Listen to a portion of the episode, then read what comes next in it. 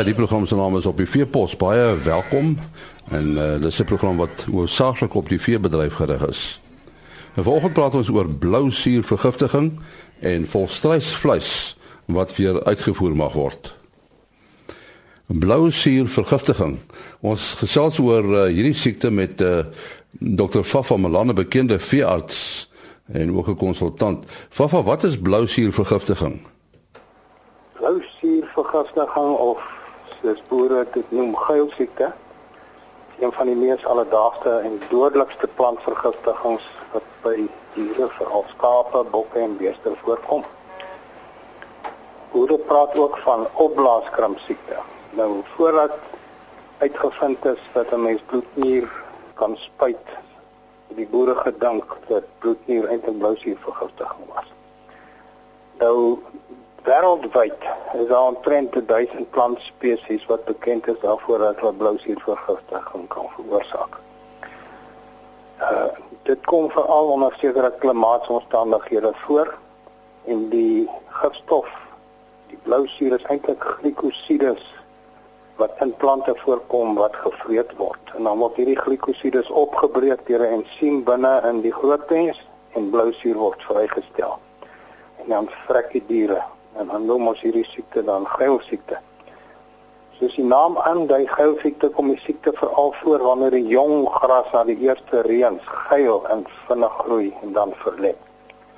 Maar daar's ook heelwat plante afgesien van klimaatsomstandighede wat gevaarlike hoeveelhede van hierdie glikosides bevat. Kan 'n paar opnoem. Dit is byna al die kweekgrasse, dis die synoding soorte steekgras, langbeengras, Johnsongras, soetriet, Sudangras, graansorghum, rooi gras, mielies, lucerne, haver, rog, koring, lynsaad en dan ook is daar 'n uh, uh, uh, suikerbloekom as 'n ou daardie uh, blare voer.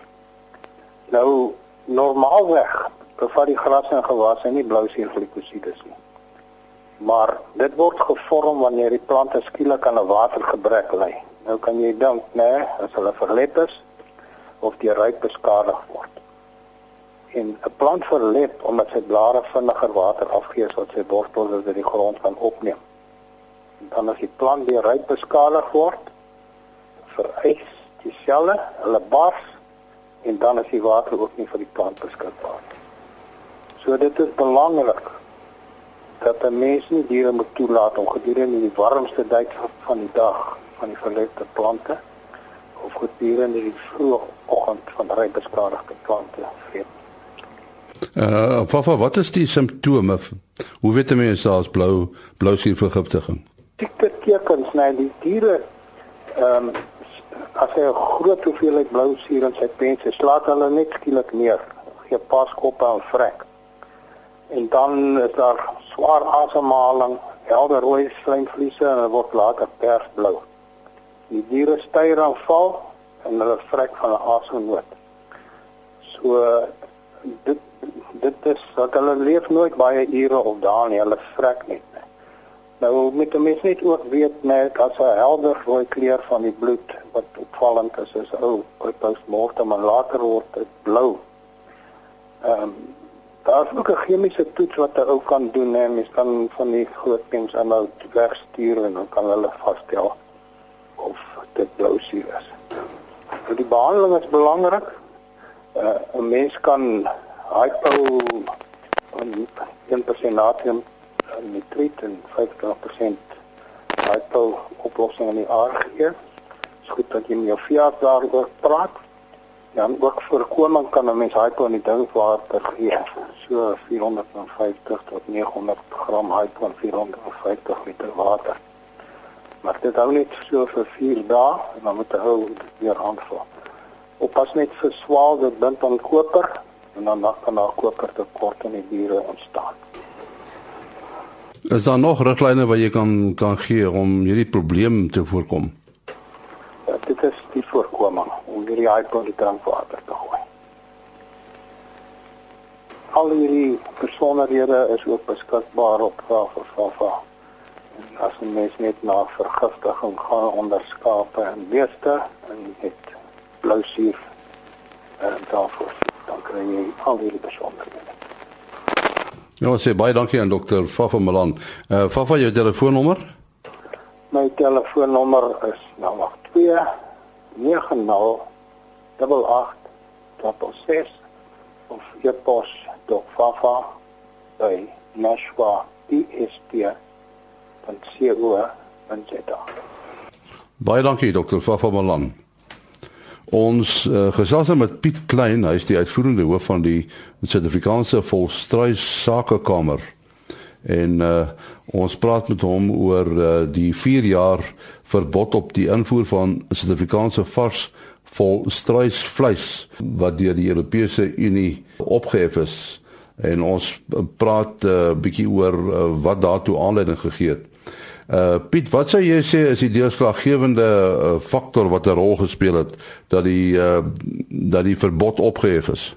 Die ding wat 'n uh, baie groot rol gespeel het is dat ehm uh, daar's baie streng maatreëls ehm uh, na 20 jaar geïmplementeer om uh biosekuriteit op plase en uh die hele beheer strategie rondom uh avian influenza om dit heeltemal te verander en baie strenger te maak. En ek dink die die ehm um, die verandering wat daar ingekom het, jy weet, ehm um, waar plase geregistreer is en wat daar wat daar wat die departement nou saam met die besigheidskamer werk en wat ons presies weet wat op elke plaas aangaan en wat daar gereelde toetse plaasvind. Ehm um, dit was 'n baie sterk punt uh, in die onderhandelings met die EU om die verbod op opgehef te kry. So ek dink dit die totale beheer van ehm uh, van uh, diere siekte uh, onder volstryse en die feit dat elke uh, elke lot volstryse wat uiteindelik geslag word of verskuif sal word na 'n ander plaas dat hulle getoets word en dat die mens presies die status weet van wat aangaan en dat daar baie goeie uh, beheer en samewerking tussen die staat en produsente en die besigheidskamer is. Ek dink dit het 'n baie groot rol gespeel.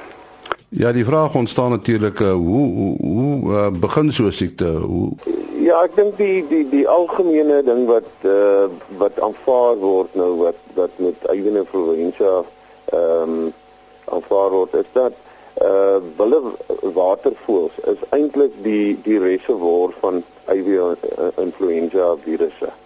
En jy weet die die die voëls vlieg maar die hele wêreld vol en daar's altyd 'n risiko dat sulke volstruise ehm um, uh, op 'n volstruisplaas uh by kampe by die volstryse kan gaan draai en uh hulle het dan kontak en dit is waar die uh, waar die siekte dan kan oorgedra word na volstryse toe. Die probleem is met volstryse kan jy nie uh binne huis boer dat jy ehm um, jy kan uitsluit van die die ekologie daar buite nie. Met volstryse het jy nie 'n keuse nie. Jy boer in die natuur met hulle wat natuurlik wonderlik is want dit is 'n groen manier van boer met die volstryse maar dit uh, dit het die risiko dat daar kontak kan wees tussen die wilde watervoëls wat die draer van hierdie verskillende virusse is en die volstruise. Dit is maar wat aanvaar word wat eintlik gebeur.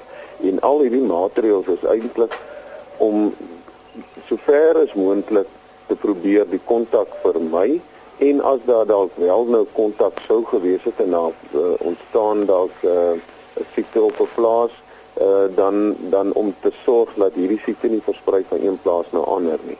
Nou ek wil miskien net sê, jy weet, uh, as ons nou praat van siekte, Australië die die, die vermoë om om hierdie uh, siekte uh, baie goed te hanteer. Hulle maak teenliggame en hulle beskerm hulle self teen die siekte, so hulle sal nie noodwendig geaffekteer word daardeur nie. Maar ehm um, uh, wêreldwyd is daar vrees dat hierdie siekte onder hoenders ehm um, sal versprei en dat dit daar baie skade kan aanrig en dat dit natuurlik uh, in enkele gevalle het dit al na die mens toe oorgespoel in Asië en dit is daarvoor wat daar ook gekeer word. Nou die feit dat uh, hierdie verbod opgehef is, beteken natuurlik baie vir die bedryf, nê? Nee?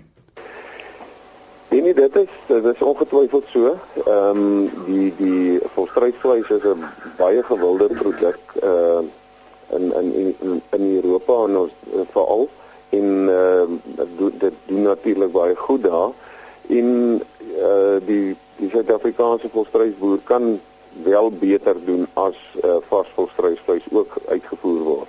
Die laaste ehm uh, periode is daar baie harde werk gedoen deur die prosesseerders ehm um, wat volstrys vleis in ander vorms ook begin uitvoer het uh, wat deur uh, eh, EU toegelaat word waar daar hittebehandeling toegepas word.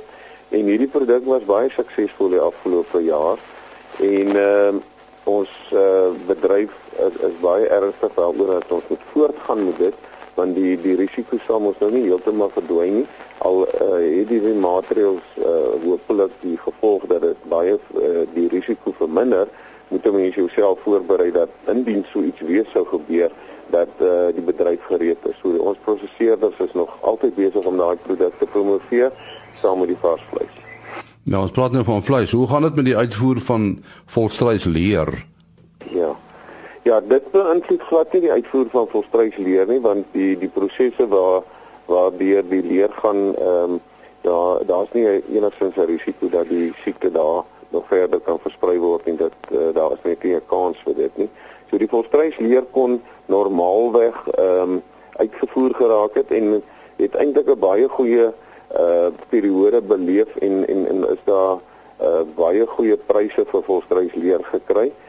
Die ehm um, die siklus rondom dit het so bietjie verander. Die die mode ehm um, is nie noodwendig op die oomblik so uh, baie gunstig vir volstruisleer as in die vorige 3 jaar nie. Maar ons uh, ons glo dat ons sal weer ehm um, vorentoe weer baie populêr daar raak want dit is 'n besondere tipe leer. Nou sê baie dankie aan Piet Klein. Hy is die uitvoerende hoof van die Suid-Afrikaanse Volstruis Sakekamer.